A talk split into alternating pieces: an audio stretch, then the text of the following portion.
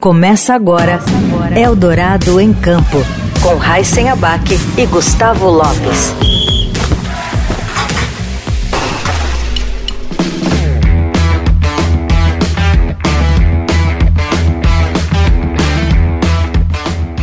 Olá, seja bem-vinda, seja bem-vindo a mais um Eldorado em Campo. Eu sou Gustavo Lopes e hoje o nosso convidado é presidente de um dos comitês nacionais mais importantes do esporte brasileiro. Nascido em Caicó, no Rio Grande do Norte, ele é formado em Educação Física pela Universidade Federal do Espírito Santo como técnico de judô, conquistou a medalha de ouro nos Jogos Olímpicos de Barcelona de 92 com Rogério Sampaio. Em 2001 foi eleito presidente da Confederação Brasileira de Judô, cargo que ocupou até 2016. Também foi vice-presidente da Federação Internacional de Judô e presidente das confederações Pan-Americana e Sul-Americana de Judô. Desde 2017, o nosso convidado preside a entidade máxima dos esportes olímpicos do Brasil. Eu não vou dizer assim, ah, nós vamos estar entre os, os top 12, não. 15? Bom, é, é já quase um, um, compromisso meu, né? Hoje, quem entra em campo com a gente é o presidente da Confederação Olímpica Brasileira, Paulo Vanderlei Teixeira. Tudo bem, Paulo? Tudo bem, um prazer enorme estar com você aqui, Gustavo. É uma satisfação muito grande de, de sempre estar presente naqueles veículos que apoiam e divulgam o esporte olímpico brasileiro. Assim, uma satisfação. Toda vez que nos chamar, estaremos presente. Muito obrigado. Bom, essa semana, presidente, completou aí a data de um ano até os Jogos Olímpicos de Paris. E eu sei que o COB tem aí uma expectativa de melhorar o resultado que foi de Tóquio, que já foi um resultado histórico para o Brasil, conquista de 21 medalhas eh, no total. Eh, como é que tem sido feito essa organização, esse planejamento pensando em Paris 2024? Bom, como você sabe, já citou, né, o COB trabalha com muita antecipação somos muito é, preditivos, né? E a, esse evento de Paris, os Jogos Olímpicos, é, daqui a um, ano, né? Menos um dia, porque o ano foi ontem e tal. É, mas é, já, já estamos nessa, nessa, nessa esse objetivo de Paris desde o ano de 2019, quando fizemos as primeiras visitas de prospecção para locais de treinamento da base de nossas equipes, né? E no momento atual Paris já, da nossa parte, está praticamente finalizado, agora com os atletas, né? Algum ajuste final e já estamos pensando em Los Angeles 28. Olha só. É, a gente tem trazido aqui alguns atletas, né? Alguns que ainda estão buscando a vaga olímpica, outros que já conquistaram, como o caso do Marcos da Almeida, do tiro com arco, que já está com a sua vaga garantida é, para as Olimpíadas. Como é que vocês têm acompanhado esses eventos que acontecem aí até poucos meses antes das Olimpíadas que garantem vaga para o Brasil. Qual é o apoio que o COB tem dado a esses atletas aí para a gente conseguir levar o maior número de atletas possíveis? Bom, é uma constante, esse acompanhamento nosso é uma constante. Nós temos uma área de, do esporte de, alto rendimento, alta performance no COB, tem os interlocutores com as confederações, pessoal técnico que faz interlocução com as confederações, e dentre essas uh, ações está o acompanhamento? Então, uh, nos eventos que existem internacionais, sejam campeonatos mundiais ou eventos de classificação, sempre tem alguém do COB acompanhando os atletas e mapeando, e junto com a área técnica da, de cada confederação, nós detectamos a necessidade de algum implemento, de algum reforço em termos técnicos ou reforço de recursos, né? Para dar continuidade ao planejamento com o objetivo de chegar bem nos jogos. Em todos eles, né? Não só Jogos Olímpicos, mas sul-americanos, pan-americanos, são muitas ações que nós temos durante o ciclo olímpico. É, no evento, né, de que marcou um ano das Olimpíadas, vocês anunciaram uma premiação milionária aí para os atletas, até como forma de incentivar né, a, a, conquista de, de medalhas. Eu, particularmente, nunca vi uma premiação tão alta assim em relação aos atletas. É, isso isso é, um, é uma forma de, de fato, incentivar, quer dizer, os atletas buscarem, de fato, essas, Olimpí essas medalhas para o Brasil? É, é uma forma sim de incentivar e a estratégia de fazer isso com um ano de antecedência foi exatamente para é, dar um impulso na motivação deles, porque eles já são motivados, né? Os atletas vivem de motivação, porque não é fácil a vida deles, né? Viagem constante, treinamentos diários, enfim. Então é aquele aquele docinho, né? Olha só, chega lá que você vai ser bem, bem recompensado, né? Não só os atletas que disputam as atividades, as competições individuais, mas os coletivos também estão todos eles contemplados, né? E aí tem aquela aquele equilíbrio, aquela balança que a gente tem que ser, pô, eu sou eu, eu, nós somos muito controlados nos nossos investimentos, né? Ao tempo que a gente quer reduzir, otimizar, mas também quer medalha. Então, claro. mas é um problema bom, bom para nós. É um, um, problema bom. É. Eu imagino, a gente falou aqui de Tóquio, que foi o melhor resultado do Brasil em Olimpíadas em termos gerais de medalha. Mas eu imagino que foi um desafio também é, que o senhor nunca enfrentou porque a gente vem de uma pandemia. Quer dizer, competições foram canceladas, é, os atletas ficaram prejudicados na, no, na, sua preparação física. Como é que foi gerir o time Brasil dentro de uma pandemia? Bastante eh, obstáculos, né? Mas eh, eu, particularmente, tenho um, um apreço por obstáculos, entendeu? Os desafios. E atravessamos bem esse, esse, essa, essa maremoto né, mundial, hum, atingiu não só a nós, mas a todo o mundo, mas tivemos é, soluções criativas naquele momento, quando nós tivemos aqui todos os nossos é, locais de treinamento, centro de treinamento é, fechados, e a opção foi de identificar um, um país, né, que tivesse menos uh, agressividade da Covid-19. E foi Portugal. Enviamos uh, para a Europa o que nós denominamos de Missão Europa, né? foi em Portugal exatamente, alguns outros países de vizinhança, equipes nossas, atletas nossos que passaram um longo período em treinamento lá. Então não, não houve assim uma, uma, uma descontinuidade, claro que uhum. houve reflexo, mas não houve uma descontinuidade grande né, com relação aos atletas no seu treinamento. Alguns tiveram até facilidades, porque com um prazo de mais um ano tiveram melhor condições de se preparar, por questões até de, de estavam em reabilitação e tal. E, alguns foram até beneficiados com isso. Né? Agora temos o inverso, né? O inverso. Tivemos um, um, um, ciclo olímpico com cinco anos e agora temos um ciclo olímpico com três anos. Mas isso está no meu cartel de desafios, entendeu? Bom, a gente, antes da sua gestão no, no COB, nós tivemos aí vários problemas que aconteceram durante o COB, o grande público conhece, enfim, é, denúncias de irregularidades. Eu queria saber como é que o senhor encontrou o COB, quer dizer, 2017, o senhor senta na cadeira de presidente, a hora que o senhor abre ali o, o a administração do COB, o que o senhor encontra e, e quais foram os principais desafios? Isso também é uma constante na minha vida, tá? É assim, na vida de gestão esportiva, é, em todas, todas as entidades pelo qual eu passei, desde o nível estadual, nacional e internacional, eu não encontrei uma situação assim boa, definida, clara. Sempre tinha um, alguma coisa que chamasse a atenção né, da entidade.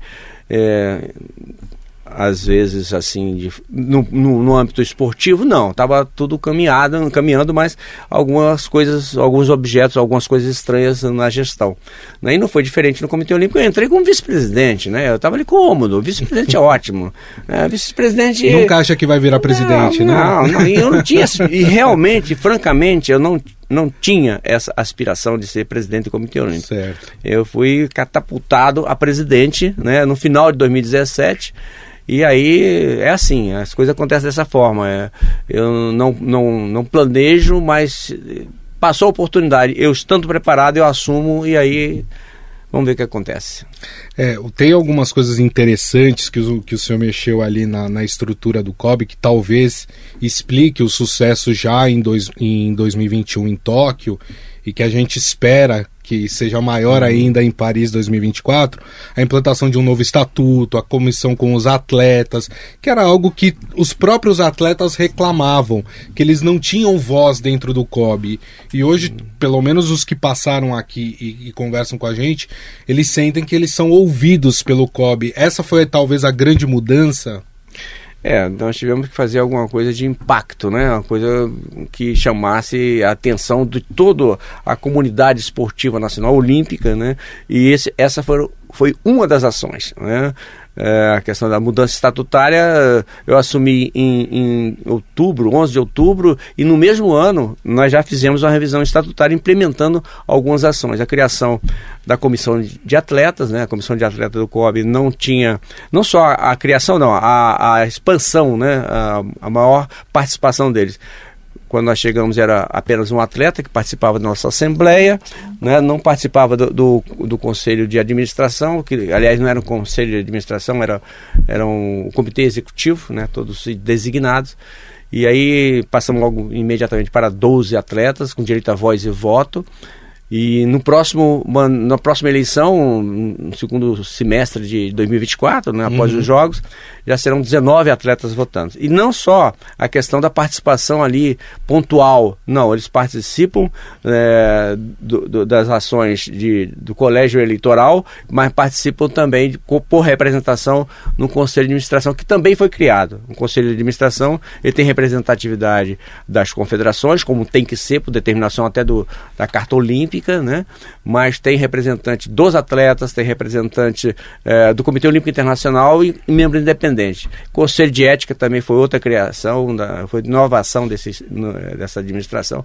Enfim, vamos de acordo com a, a, a modernidade Sim. da gestão. A gente está falando de atletas aqui e claro que a gente tem aqueles atletas dos quais a gente espera uma medalha hum. em Paris 2024.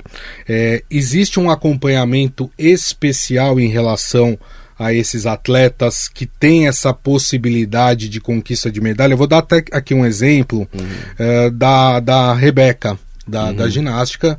Né? Ela teve um problema recentemente, ela até está se poupando de algumas competições, deixando de participar de algumas, se preparando mentalmente uhum. e escolhendo os a, as competições certas para poder aí é, disputar. É, como é que o COB tem acompanhado esses atletas nesse sentido, na, na, tanto na parte física como mental? É, nós, nós temos uma assistência direta aos atletas né, de, de, forma, não só a questão competitiva, mas, é, por exemplo, os profissionais de saúde. Nós temos um, os profissionais de, de, de, saúde que são dedicados aos atletas, né? É, médicos né, desportivos, temos os massoterapeuta, fisioterapeuta, nutricionista, psicólogo, tudo dentro do Comitê Olímpico. E quando há demanda é, do atleta ou da confederação, sempre é, com parceria com as confederações, né? nós fazemos a sugestão, mas a decisão é em parceria com eles. Né? A Rebeca é uma demonstração clara disso aí. A Rebeca treina no Rio de Janeiro, treina no Centro Olímpico do, do Comitê Olímpico no Rio de Janeiro, mora no Rio de Janeiro. A Ana Marcela mora em frente ao centro de treinamento do Comitê Olímpico, entendeu? E o, o, o Alisson teve um problema recente de, uhum. de, de, contusão, né? Fez a cirurgia, o COB deu essa assistência. A Ana Marcela teve cirurgia o COB deu essa assistência também. E já retornaram à competição com menos de um ano, praticamente menos de um ano. A, a Ana Marcela foi terceiro né, no Isso. Mundial, o Alisson Pio também a mesma coisa. Nós temos essa atenção sim de acompanhamento constante com os atletas, é, em, junto com as confederações, é, as decisões são em conjunto, mas sim, o, o COB interfere é, diretamente com o atleta quando há necessidade. É, eu imagino que há preocupação também com, com as contusões, né? Porque a quantidade, o calendário esportivo até as Olimpíadas, ele é muito intenso, né? Principalmente uhum. ano de Olimpíada, ele acaba se tornando muito intenso, até porque muitas das competições vão dar é, vaga olímpica uh, para Paris. É, essa é uma preocupação de vocês também é, em relação ao preparo dos atletas, evitar contusões? É, evitar eu não consigo, né? Porque é uma variável que não tem controle. Sim. Mas a gente tem muita atenção em relação a isso aí, exemplos claros, né? Quando houve a contusão do, do Pio e da Ana Marcela, falei, nossa senhora, que você tem, você tem um. Isso é um depositário da nossa confiança, da nossa confiança, né? Para um resultado, né? Isso é sem dúvida. Mas é preocupante, sim, é uma, uma variável, como eu disse, não temos controle e é o nosso maior adversário numa preparação. São essas, essas coisas que podem acontecer de forma de repente. Claro. Né? Mas até agora está dando certo. é. as ações. é verdade. Bom, a gente tem algumas modalidades, né, que a gente diz que são chaves para o Brasil para a conquista de medalhas. O judô, da onde o senhor vem, conhece muito bem o judô brasileiro. É, é uma das modalidades que geralmente traz muita medalha para o Brasil, assim como a natação também, uhum. né? O atletismo, tem algumas provas do atletismo que o Brasil é, se sai muito bem historicamente. É, tudo, tudo isso é colocado é, no planejamento, é dado uma atenção especial a essas modalidades, a, a em, em, detrimento daquelas que, que talvez os atletas estão evoluindo, mas ainda não têm uma chance de medalha? Com certeza, com certeza. Nós temos é, as, as modalidades, elas são divididas em grupos. Né? A gente não divide porque é inconveniente, né? Vamos claro. dizer assim. É, mas nós temos aquelas, aquelas é, modalidades que a gente já, já tem um, um hábito de pódio, né? Você citou aí o judô, mas tem outras tantas, né? O voleibol está sempre ali, né? A, a, o atletismo está sempre pontuando, a natação está sempre pontuando, enfim, e outras tantas. E temos aqueles emergentes, né? Aqueles que têm possibilidade e tem os que estão em crescimento, que estão a nível é, sul-americano, pan-americano. Essas emergentes, quando são detectadas e são detectadas, existe uma atenção especial com eles. Né? É, você mencionou aí no começo a questão do tiro com arco, né? É uma, é uma modalidade que a gente tem uma, uma atenção. É o primeiro do ranking mundial é, brasileiro. É, nossa, né? isso imagina, isso há anos atrás, poucos anos uhum. atrás, você não imaginava, né? Então a gente tem uma atenção, sim, com as, a, a, manutenção daqueles que estão fregueses do pódio e com aqueles que estão tentando é, chegar, né? É uma atenção especial, sim, isso é verdade. É, o, o, Brasil, ao longo dos anos, tem promovido muitos eventos é, na cidade onde a Olimpíada é realizada. A gente tem o exemplo da Casa Brasil, uhum. enfim. É, vocês pretendem ampliar esse. A, a mostrar o Brasil é, no país das Olimpíadas com outros eventos, além, claro, dos seus próprios atletas? Temos, temos essa proposta. É interessante você comentar sobre isso, porque a, a nossa sede, onde terá a, a Casa Brasil, Parque Lavilé, já está definido. É, nós somos o segundo é, Comitê Olímpico Nacional a é, prospectar esse espaço. O primeiro, evidentemente, foi a França, né, mas tem outros países que tentaram e Alguns poucos conseguiram. Nós já temos nosso local definido para a Casa Brasil, um lugar de encontro dos atletas, dos fãs, né? enfim, é, já está definido sim. Agora é importante lembrar que é um investimento alto, muito alto por sinal, mas o COB não vai gastar nada. Fizemos parceria, entendeu? Fizemos é, com empresas, com agências, e o Comitê Olímpico não vai investir nada nisso é um, uma, uma, troca, né? É, tem lá é, é, o licenciamento do Comitê Olímpico e vamos ter o, a oferta desses serviços não só para os atletas, mas para os fãs, para a comunidade, os torcedores brasileiros terem um ponto de encontro, uma referência para ter ali um contato com os atletas, pós-medalhas, eles passam por lá, enfim. É, o, o senhor citou os parceiros, né? E eu imagino quanto que eles são importantes para o investimento do esporte brasileiro, né? Vocês têm os seus patrocinadores, tem também a verba estatal, que, uhum. que é importante, é a Bolsa Atleta, a Bolsa uhum. Pódio. Todo esse conjunto, é, ele precisa estar tá funcionando para que o esporte brasileiro vá se desenvolvendo, né? Sim, sem dúvida. A participação do, do governo federal nesse, nesse sentido é importante para o atleta, porque isso vai direto para o atleta, isso não passa no Comitê Olímpico, uhum. tá? É, não só a, a, o governo federal, através do Ministério do Esporte, a Bolsa Atleta, a Bolsa Pode, outros convênios que podem, possam ter com as entidades também, né? mas as Forças Armadas também têm programa de apoio aos atletas. O Comitê Olímpico também dá bolsa para os atletas, também tem essa, essa situação. Né? Então, o envolvimento da, da, da, esfera é, estatal é importante nesse sentido. Né? Perfeito. Queria falar um pouquinho sobre Pan-Americano. Ninguém está falando do Pan-Americano e isso é, me causa uma espécie de, de estranheza, porque o brasileiro geralmente gosta do Pan-Americano, né? E a gente viu alguns anos, o Pan-Americano era sempre. Quando a gente estava alguns meses do Pan-Americano, era super falado na televisão, tudo. Hum. E de repente, o Pan-Americano de Santiago desse ano, a gente não ouve falar em lugar nenhum parece que virou um, um, uma competição menor, né? É, ao que o senhor atribui o fato da gente não estar tá falando tanto do Pan-Americano? É a proximidade com a Olimpíada e aí a preocupação com a Olimpíada é muito maior? Ou o Pan-Americano foi perdendo relevância? Não, não acredito que tenha sido perdido relevância, pelo menos para nós, porque até é, os Jogos Pan-Americanos, que é em Santiago, começa em 20 de outubro, vai até 5 de novembro, né, é um evento super importante para o movimento olímpico, porque no Pan-Americano nós teremos muitas modalidades, provas que serão classificatórias para os Jogos Olímpicos. Então ali está em jogo a nossa participação nos Jogos. Entendeu? Então é importante sim, nós damos muita importância a ele. É, vamos levar a maior delegação até hoje para um evento no exterior, vai chegar perto de mil pessoas, Uau. envolvendo atletas e toda a, a, infraestrutura que é necessária.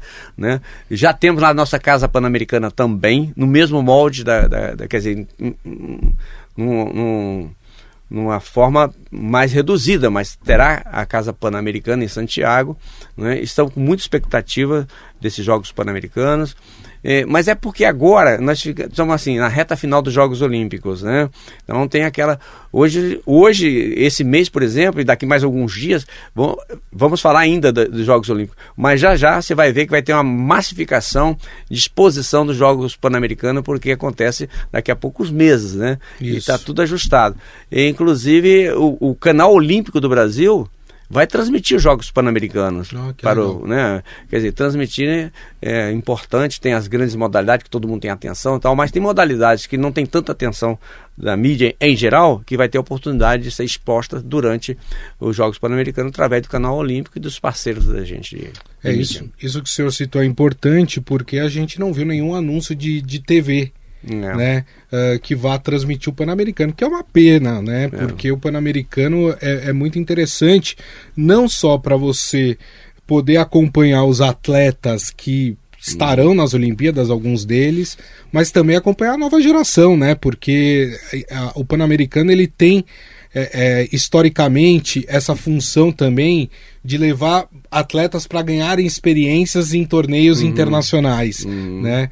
É, então eu fico um pouco a, a, chateado de ver que o Pan-Americano não está ganhando a relevância que é. ele tem. Mas estou esperançoso a partir do que o senhor falou, de é. que quando chegar perto uh, o Brasil vai, vai, vai se voltar ao Pan-Americano. É. O, o, público específico de cada modalidade, eles estão atentos, eles estão entusiasmados com a participação dos Jogos Pan-Americanos, porque realmente é o segundo evento mais importante do nosso ciclo olímpico de quatro anos. Né? A cada quatro anos tem um novo ciclo. Né?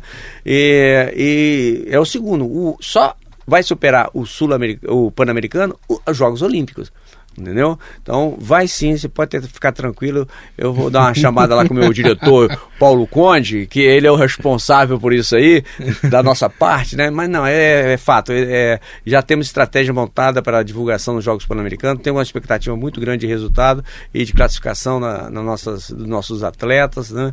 Com certeza vai ter um volume grande aí de, de divulgação. A, a questão do, do, da transmissão pela, pela, por TV, TV aberta, é, isso aí foi uma, uma, dificuldade que se teve com a, a Panam Sport, né, que é o, é o nosso, nosso organizador de, dos jogos, né, e que reúne, congrega todos os comitês olímpicos da, das tá. Américas, são 41 é, comitês olímpicos, houve uma dificuldade, houve um atraso deles na, na vamos dizer assim, na, na comercialização da venda desse produto Jogos Pan-Americanos com a com a mídia brasileira. E aí sobrou para nós. Nós buscamos isso aí, vamos fazer essa transmissão. Vai ser um sucesso. Eu, vamos manter você informado, pode ter certeza, Gustavo. Não, legal. Só lembrando é, que o Brasil teve uma participação excelente no, nos últimos Jogos Pan-Americanos, que foi em Lima, Sim. né, 2019. Exato. É, o Brasil conquistou, até peguei aqui para não falar errado, o Brasil ficou em segundo lugar no geral no, no quadro de uhum. medalhas, com 54 ouros, 46 pratas e 69 bronzes, para ver que o Pan-Americano é uma competição que a gente domina, né? É, é uma competição bastante difícil, muito difícil, porque nós temos um país que é praticamente imbatível né, no mundo, quanto mais aqui dentro da América, né? Uhum. É, o nosso desafio é sempre estar ali entre os três primeiros, porque tem, brigamos muito com o Canadá Né? Brigamos muito com o Canadá. No último jogos, que foi em Lima, em 2019, nós ficamos em segundo lugar no geral. Isso só tinha acontecido há, há décadas passadas, quando os Jogos Pan-Americanos foram realizados é, em São Paulo, uhum. no ano de 63, imagina, né? E aí foi a primeira vez que nós estamos ali entre quarto, terceiro, quarto, terceiro e fomos a segundo. Uma marca difícil de, de ter, ter sido alcançada e muito mais difícil de se manter. Mas o nosso objetivo é esse, entendeu? Dos três primeiros lugares eu não abro mão disso aí. Já falei para o meu pessoal da, do esporte, gente, olha só, é, temos que manter, queremos manter, sabemos e, reconhecemos que é difícil, até porque o Canadá deu uma acordada, né, e falei, opa, que é isso, quero meu lugar, enfim, eles, não é somos, não somos só nós que estamos buscando isso aí, mas eles também, então a competição vai ser acirrada. É, e a gente está falando de países, né, presidente, que tem a cultura esportiva hum. desde o colégio, né? Sim. Tanto os Estados Unidos como o Canadá, hum. você tem competições de, desde o colégio até a faculdade, é. ou seja, a preparação é completamente diferente. É. Aqui a gente ainda tem alguns obstáculos a serem superados até chegar num atleta de alto rendimento, né? Não, é fato, é fato. Eles dão muito valor ao, ao desporto é, na, na, escola e na universidade, principalmente, né? Porque são, quando você fala dos Estados Unidos, você pensa. É, aqui a gente fala de, de clube e tal, lá, lá é a universidade, que já vem na, nas suas seletivas, né? Desde da, da fase é, escolar do, do, do segundo grau, que nós chamamos aqui. Isso. Então, e nós ainda estamos, estamos ainda realmente caminhando um pouco devagar nessa história. Melhorou bastante, melhorou muito, tá certo? Mas ainda falta essa questão da, da do desenvolvimento na, na escola, né? Mas é o tal negócio, antes de dar esporte tem que dar comida também, né? É. Então, é, quando você consegue aliar a questão da comida, o atleta vai, eu estou falando de escola né, de geral. Tô falando, não estou falando de escola de São Paulo, de escola de Rio de Janeiro, estou falando de Brasília, estou falando de escola Exato. de outros estados, né? Roraima, Maca, né, Amapá, uh, no meu estado, lá do Rio Grande do Norte, em Alagoas, onde eu estou morando atualmente, no Espírito Santo eu vivi a minha vida inteira, entendeu? Então, existem ilhas de excelência. Sim, existem escolas que são perfeitas mas a, a, a, nós precisamos reativar isso. Já teve melhor, inclusive, proporcionalmente, né? Uhum. A escola, a educação física na escola era muito valorizada e hoje é, mais vale abrir sala de aula, que é importante, evidentemente, sem educação não existe nada, né? Lógico. né? Mas não pode esquecer do nosso espaçozinho. Até porque o esporte é, educa também, né? Sim, não, o esporte é transversal. É. O transversal, o esporte ele transita na educação, na, na, na saúde, né? Enfim, é um fator de, de, de agregar crescimento da, do país, de formação do cidadão. Existem até estudos que dizem se a prática do esporte no Brasil fosse maior, a, a fila no Sul seria menor. Né? É Existem estudos que falam sobre é. isso, infelizmente a é. gente não valoriza da, da, maneira que teríamos que valorizar. Em relação ao Pan-Americano, é, como é que vai funcionar? Os atletas que já garantiram vagas olímpicas, eles, eles estarão ou não? Eles vão se poupar do Pan-Americano para poder se preparar melhor para as Olimpíadas? A, nossa orientação, Comitê Olímpico, é de levarmos o melhor que nós tivermos no momento para os Jogos é, Pan-Americanos. Eventualmente, tem um, alguma modalidade que pode estar disputando um evento classificatório olímpico. Tá. E se ela não tiver essa classificação olímpica dentro do Pan-Americano, ela vai priorizar é, a, sua, a sua modalidade no seu evento específico. Né? Claro. Né? Isso é natural e nós reconhecemos, mas a orientação é que levemos o melhor que nós tivermos aqui no momento para os Jogos Pan-Americanos. Legal. Queria falar um pouco da carreira do senhor, antes de ser presidente do COB, né? Foi treinador de judô. É, eu lembro, eu era pequenininho, tinha ali 10 anos, mas lembro muito bem da conquista do Rogério Sampaio em 92 em Barcelona. Foi uma emoção enorme, foi, uma, foi como se o Brasil tivesse conquistado uma Copa do Mundo no é, futebol, é. né? Porque, enfim, o Brasil não tinha o, um, é, não estava no, no, nos pódios no, no, nas Olimpíadas, né? Era muito raro um atleta chegar ainda mais ganhar um, uma medalha de ouro.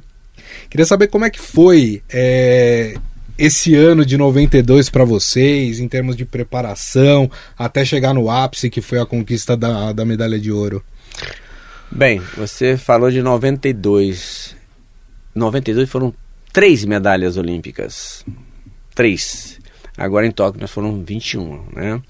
Então houve uma evolução, evidentemente, Sim. pelas questões de, de estrutura, né? de melhor apoio, né? mais recursos, evidentemente. 92 é, foi um marco para a modalidade de judô, evidentemente. Já tinha sido em 88 com o Aurélio Miguel e com o Rogério, então, é, alavancou. Né? E é uma observação: o Rogério hoje é o diretor-geral do Comitê Olímpico do Brasil. Olha. Entendeu? Nós temos essa, essa questão de trazer para dentro do, do, do, movimento olímpico os atletas. Né? Atletas que tenham formação, que tenham condições. Não é simples fato de ser atleta, não. Claro. É o atleta que, que extrapola. Que se questão... preparou. É, exatamente. Né? Tem que se preparar. E hoje os atletas estão com essa, com essa mentalidade, entendeu? Isso avançou muito com a instituição da, da, do, da Comissão de atletas do COB, né? Eles estão numa formação ali. Hoje eles, estão repassando conhecimento e estão é, realmente no caminho que eu acho que deve ser, é juntar o, o campo com, a, com, a, com o estudo, com o conhecimento. Né? Eles têm o campo, sim. Agora vamos nos preparar para poder passar para o outro lado, né? Que é diferente, que é diferente. Totalmente. Foi, foi difícil é, chegar a 92 com resultado olímpico, né? É, eu, eu, exerci essa função de técnico na, na, Confederação Brasileira de Judo desde os anos 80, né? E foi paulatino, não tínhamos os mesmos recursos que hoje. Eu viajava para um camping no exterior, e viajava era múltiplo é, treinador, psicólogo, pai, colega, enfim mas eh, eu tinha que agendar quando chegava no país o transporte interno, né? A gente normalmente tinha uma base num país onde nós pudéssemos deslocar com facilidade, de, com, de ônibus, né? Nem usavam no trem, a gente fechava ali um acordo com um transporte e saímos ali. Na Áustria foi a nossa base Sim. de relacionamento, e aí iam para a Suíça, e, enfim, passavam para os países antigamente da, da, cortina, né? Nos anos 80, a Hungria, né? Tivemos Sim. algumas vezes na Polônia, e foi um crescimento, agora um crescimento sustentável, porque era na raça entendeu? E aquilo que vem na raça, você aprende com mais é, e fica com mais tempo o, esses ensinamentos, né? Foi desse jeito que nós chegamos. É, tivemos o, o, tive junto com eles no campeonato mundial de 91, depois o Rogério até foi depois dos jogos Olímpico, 92, em 93 no Canadá, ele foi medalha de bronze em outra categoria de peso, que era uma coisa inédita. Né? Ele tinha sido campeão olímpico numa categoria menor, de menos peso, e em, em, em 92, em 93 ele foi campeão, foi medalha de bronze em outra categoria, que é dupla é, é, dificuldade. Né? Mas tivemos nos Jogos é, é Pan-Americanos, em, em Havana, né? em 91. Enfim, foi uma construção com muito mais dificuldade, né? É, muito talento dos atletas, né? E, mas chegaram. Mas é o que eu disse, com a dificuldade se aprende com mais dificuldade, mas fica mais, mais, é, mais tempo, né? E, e, a lição fica aprendida. Né? Hoje, eu não diria que está fácil, porque os atletas merecem. Claro. Mas os atletas se deslocam do Rio para São Paulo de avião, ficam em hotel quatro estrelas, né? Tem um acompanhamento do, do nutricionista. Não, não come isso, come aquilo, não sei isso. o que tal. Machucou? Ele não vai para uma clínica. O COB oferece um, um, o tratamento ali no local, entendeu? Era diferente, tá? É. Foi aí que veio o gosto pela gestão esportiva, porque é. assim, você era o técnico, uhum. você não tinha a obrigação de preparar a logística é. do atleta, é. mas pelas dificuldades precisava é. fazer. Foi a partir daí que falou, hum, acho que eu levo jeito para isso. É, eu já vinha num batido assim, né? Porque eu fui técnico eh, de, é, dentro do meu estado, na época eu morava no Espírito Santo, e, e, e colocamos atletas na seleção brasileira de judô. Né? Tanto no masculino quanto no feminino. E uma atleta, Rosana Barros, que foi campeã sul-americana de judô, dentro do estadozinho, desse tamanhozinho, lá no, no, Espírito Santo de Vitória, lá no Secage, onde eu preparava os atletas, Centro Capixaba de Judô. E aí teve outro, Thiago Jacques, também, que foi seleção brasileira. É, ele poderia ter ido para a Olimpíada de, de, de 88, no lugar do Ezequiel Paraguaçu, que hoje é um grande amigo meu, que viajou comigo para 92 para Barcelona, né? Uhum. Então a, a história é, da gestão ela veio dentro da área técnica, né? Mas eu, eu tinha sido já presidente de uma federação do estado E, e isso chamou a atenção do, da comunidade esportiva brasileira. Como é que você sai de um estado pequeno e coloca atleta em seleção, se faz né, a gestão, enfim, uma federação que tinha um, uma evolução, foi uma das primeiras federações no país a ter os tatames sintéticos importados. Então, a primeira foi São Paulo, a segunda foi Espírito Santo, a terceira Rio de Janeiro. Então isso chamou muita atenção de toda Sim. a comunidade e aí fui evoluindo, chegamos à Confederação Brasileira de Judô e aí a história faz o resto. Aliás, eu, eu falei no, no começo da nossa entrevista que, que o senhor pegou uma, um COB, uma confederação olímpica aí cheia de problemas por causa das polêmicas, das denúncias que tivemos na gestão anterior, mas quando o senhor entrou na Confederação Brasileira de Judô também não era um cenário muito diferente. Eu lembro na, na, na década de 90 que tinha muita é, tinha muita denúncia, muita briga com os atletas em relação à Confederação Brasileira de Judô. Então, quer dizer, foi um outro desafio que o senhor teve que, que pegar lá em 2001, né? É, como eu te disse, eu tenho esse cacoete por, por coisas que são diferentes. Não vem no, normal, assim, tudo normalzinho, não vem para mim. Aqui vem... no Brasil geralmente é assim, né? É, mas foi na Sul-Americana, foi desse jeito também. Quando eu fui é. na Sul-Americana, foi do mesmo jeito. Na Pan-Americana, hum, foi do mesmo jeito, sabe? Enfim, são outras histórias, né? Eu, o aprendizado. A gente vai aprendendo, né? Eu não, eu não nasci sabendo nada, eu fui pouco a pouco, muito curioso. É, intenso nas coisas que eu faço, né, com comprometimento, mas também foi, foi de, com dificuldade na época é, com a Confederação de Judô. Apesar de eu ter sido técnico da Confederação, naquela gestão da qual eu substituí, mas lá dentro eu também, já, já como técnico, eu era uma pessoa de mediação.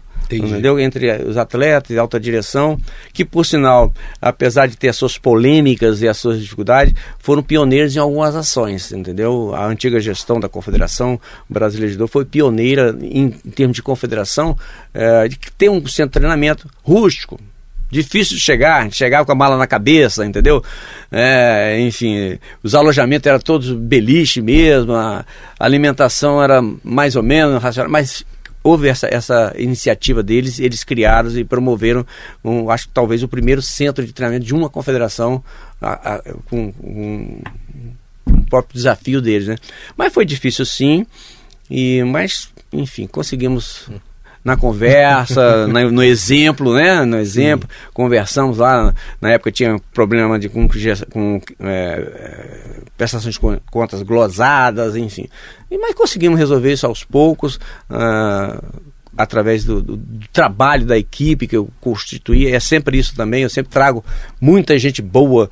Uh, eles é que pensam, sabe, gente? Eu só executo ali e tal, mas a, a, informação vem dele, eu faço extrato daquilo que interessa realmente e, e aplico. Mas é, é, o fundamental é você ter ao seu lado pessoas com capacidade, competência e experiência. Agora, tem, tem um aspecto das Olimpíadas. Toda Olimpíada tem alguma polêmica, né? Ou de um atleta que é desclassificado e a gente não sabe o porquê ele foi desclassificado. Uhum. E aí o COB tem que agir em cima, tem uhum. que cobrar, tem que pedir para rever resultado. É, vocês já estão preparados é, juridicamente para poder fazer essas contestações? Porque é comum e, e me chama muito a atenção, até pergunto isso porque parece que é uma coisa meio nebulosa. As coisas são decididas e não fica muito claro por que, que elas foram decididas daquela forma, né? Hum. E, e, geralmente eles não voltam atrás, mas, mas isso também faz parte da, dessa organização das Olimpíadas, né?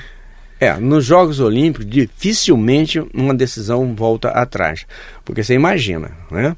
206 países, 40 e tantas modalidades. E se você for dar atenção para isso, você tem que resolver dentro do prazo. Porque uma questão legal de, de esportiva tem que ser resolvida dentro do prazo. 15 dias é complicado. Mas existe é, protestos que anos depois vêm a ser reconhecido e, e o atleta é, já aconteceu isso com o Brasil também, né? Em, em, em modalidade de atletismo, por sinal. Isso, natação é, também. É, é. É difícil, é muito difícil, mas eu tenho um, como eu disse para você, eu sou assessorado, eu não sou gênio, gênio são eles, né? Eu sou bem assessorado, eu tenho lá meu diretor jurídico, Luciano Ostins, a gente monta, quando tem uns jogos desses de, de, de repercussão, importância, a nossa a área jurídica já está presente. E além disso, nós contratamos sempre um escritório no país, né, para assessoramento nosso, Legal. né, porque vamos chegar com nossas leis e aí como é que funciona na área internacional e às vezes específica daquele país. Então tem esse cuidado também, não é só uh, a parte de, de, de assessoria, de, de, apoio na área eh, da saúde para os atletas tem essa questão também. E imagino que dentro desse pacote também está a orientação e os cuidados em relação ao doping, né? Porque a gente teve muito caso já de atletas que ah, tô com um resfriado e se automedica. E aí na hora que vai disputar a prova, pega lá no doping. Então, tem um trabalho também por trás em, é, em relação à orientação dos atletas para tomar cuidado em relação a, ao uso de substâncias, né?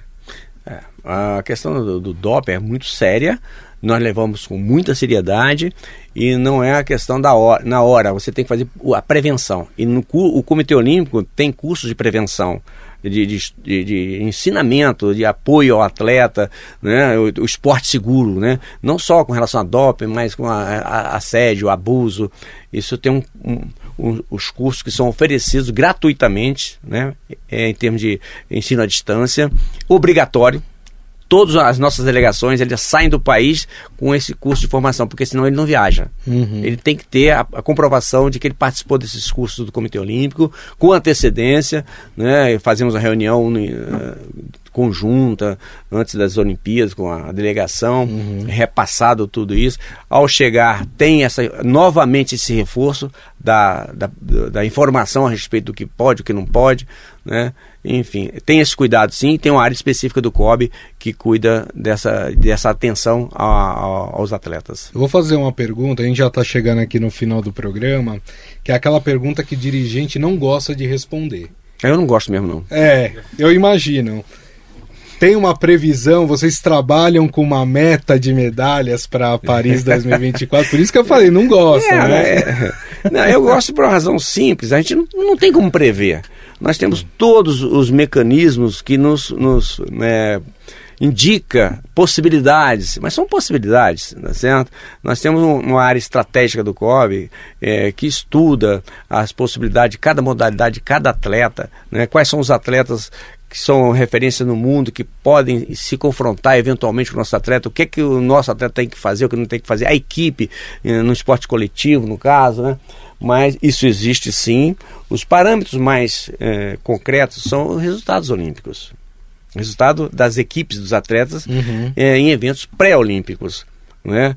Nós estamos num ano pré-olímpico, estamos indo bem, mas nós temos um, um, um, um parâmetro concreto, que foram as competições é, do, do, do, ano de 2022, de eventos em campeonatos mundiais, ou é, campeonato similar, um grande slam, que a confederação entenda como o, a, a, a, o evento mais difícil, uhum. nós temos esse, esse, parâmetro. E é isso que nos dá uma possibilidade de, de, nos aproximarmos com um eventual quantitativo de medalha. Em 22, nós tivemos mais medalhas do que em 21 nos Jogos Olímpicos. Entendeu? Se fosse a, a Olimpíada, nós estaríamos em melhor classificação.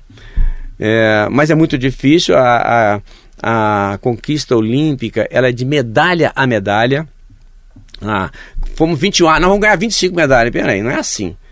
É, não, tivemos segundo, em 12 lugar, agora vamos para o décimo lugar. Não, meu amigo, se a gente mantiver é muito bom.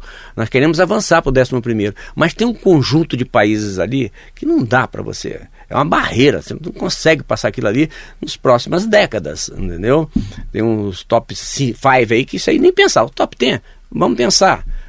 É agora? É possível, mas não. Eu não vou dizer assim, ah, nós vamos estar entre os, os top 12, não.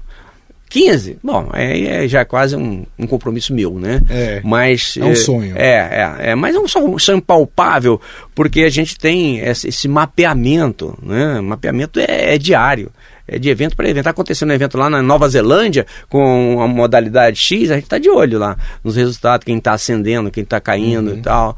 Né? Então tem esse controle. A, a minha proposta sempre foi, é, quando eu passo a informação, eu tenho muito fundamentação para dizer, muita base. É, eu estou, eu estou anunciando aquilo ali com, com, com segurança. Né? Tá. Com segurança, eu posso dizer o seguinte: nós tivemos é, 2020, 2021, né, melhor do que 2016. E o objetivo é 2024 melhor que 2020. Esse é a nossa, essa é a nossa, nossa proposta. Porque o resultado, o que é que diz que você é melhor, o quantitativo de medalha? Tá, mas você pode também ter o maior número de esporte que disputar a medalha.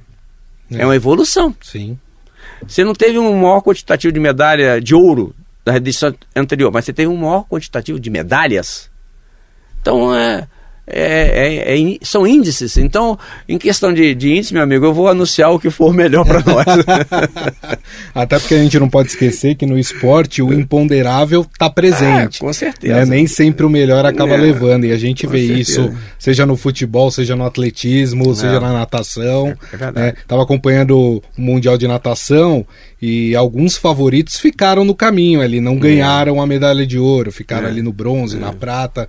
Então tem isso também, né? E ah, tem que se certeza. trabalhar com isso, né? É, certamente, com certeza. Eu trabalho com o imponderável também. Muito bem. Bom, nós conversamos com o presidente do Comitê Olímpico Brasileiro, o Paulo Vanderlei Teixeira, que gentilmente esteve aqui conosco, falando aí sobre a preparação do time Brasil para as Olimpíadas de 2024 em Paris e para o Pan-Americano de Santiago em outubro deste ano, 20 de outubro, né? Começa o Pan-Americano e a gente com certeza vai estar acompanhando aí o time Brasil. Paulo, queria te agradecer mais uma vez. Muito obrigado pela entrevista.